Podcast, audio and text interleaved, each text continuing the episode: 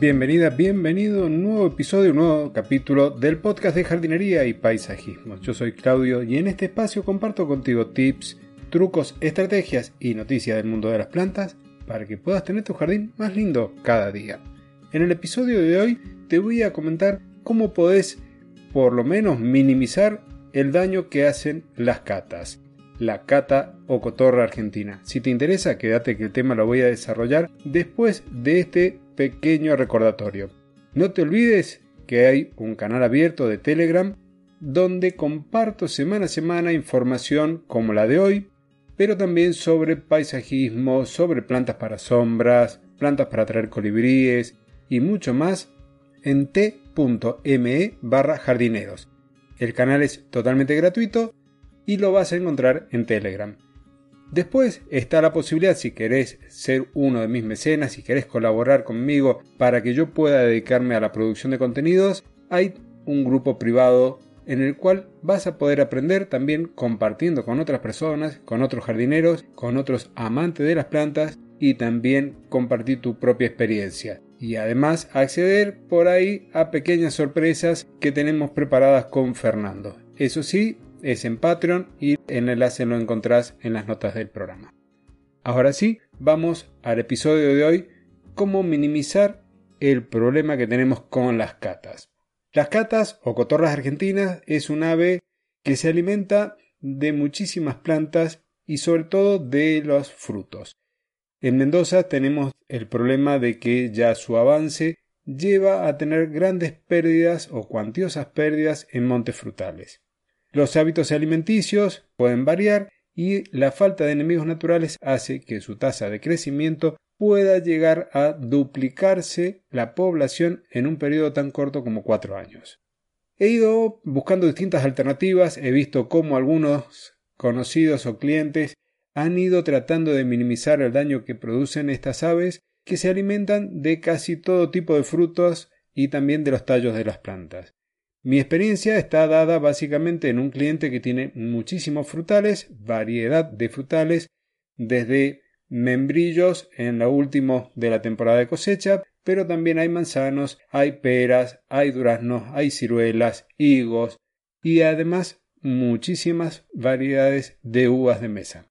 Las uvas de mesa suelen ser el plato preferido de las palomas y el resto de las catas. Las plantas que he tenido la suerte de salvar un poco este año ha sido gracias a un producto de origen vegetal que ya te cuento enseguida.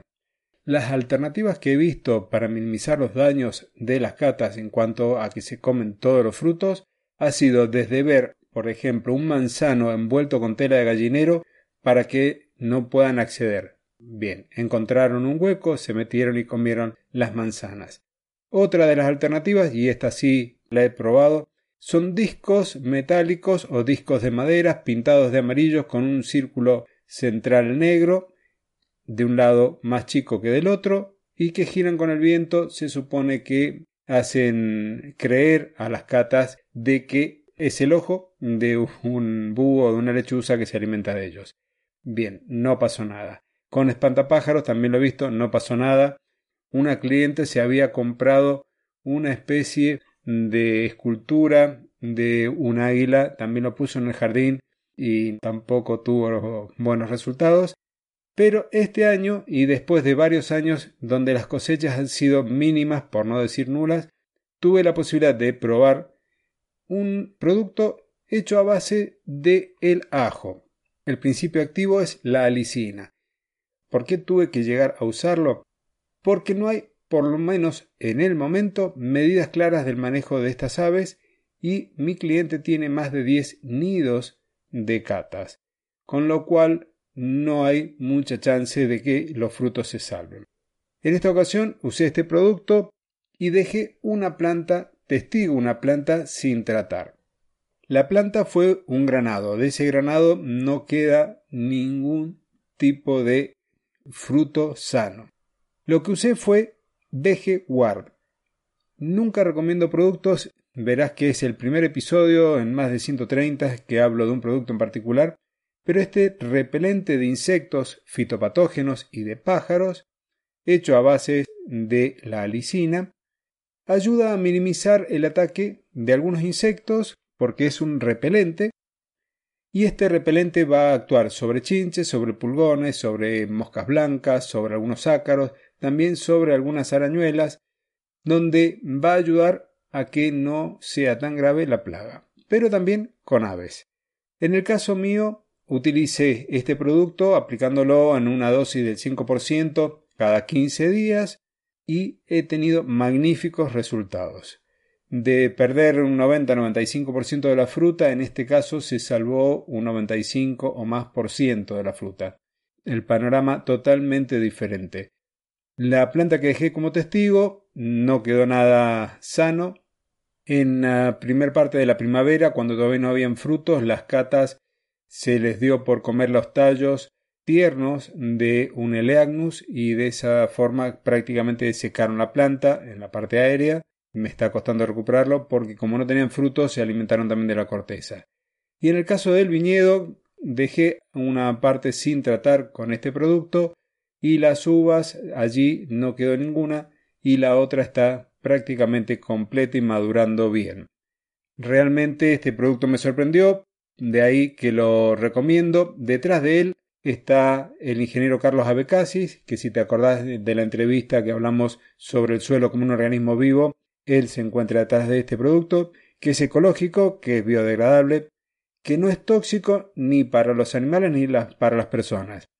Y algo que seguramente te podrás estar preguntando es si la fruta termina teniendo gusto a ajo. Bien, no.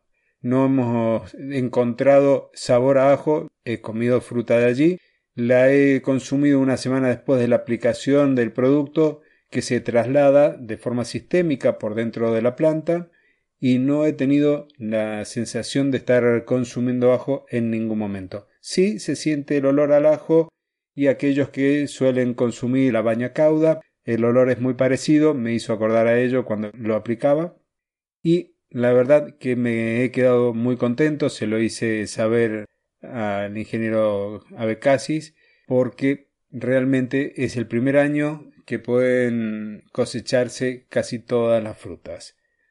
Espero que la información te haya sido de utilidad, que te haya gustado. No quería hacer este análisis de este producto antes de haberlo probado yo.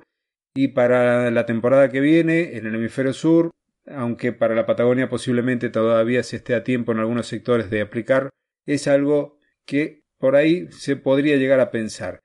Supongo que al ir aplicando, al ir reduciendo la cantidad de alimento que tienen disponible, la tasa de multiplicación también se reducirá. No soy conocedor de los animales, pero si actúan como los insectos, cuando el alimento abunda, la multiplicación también, y cuando el alimento escasea, la reproducción también. Espero que te haya sido útil. Te invito a que el próximo episodio, la semana que viene, no te lo pierdas porque tengo una entrevista muy pero muy linda a la ingeniera agrícola Leila Alcalde Banet. Ella se dedica a la horticultura terapéutica. Ella es oriunda de España y trabaja en el Reino Unido. Nos contará a qué se dedica una terapeuta hortícola, nos comentará algunos secretos de su práctica y quizás lo que puedas escuchar ahí puedes aplicarlo en tu jardín de forma terapéutica. Veremos entonces lo que es la horticultura y la jardinería terapéutica de la mano de la ingeniera agrícola Leila Alcalde.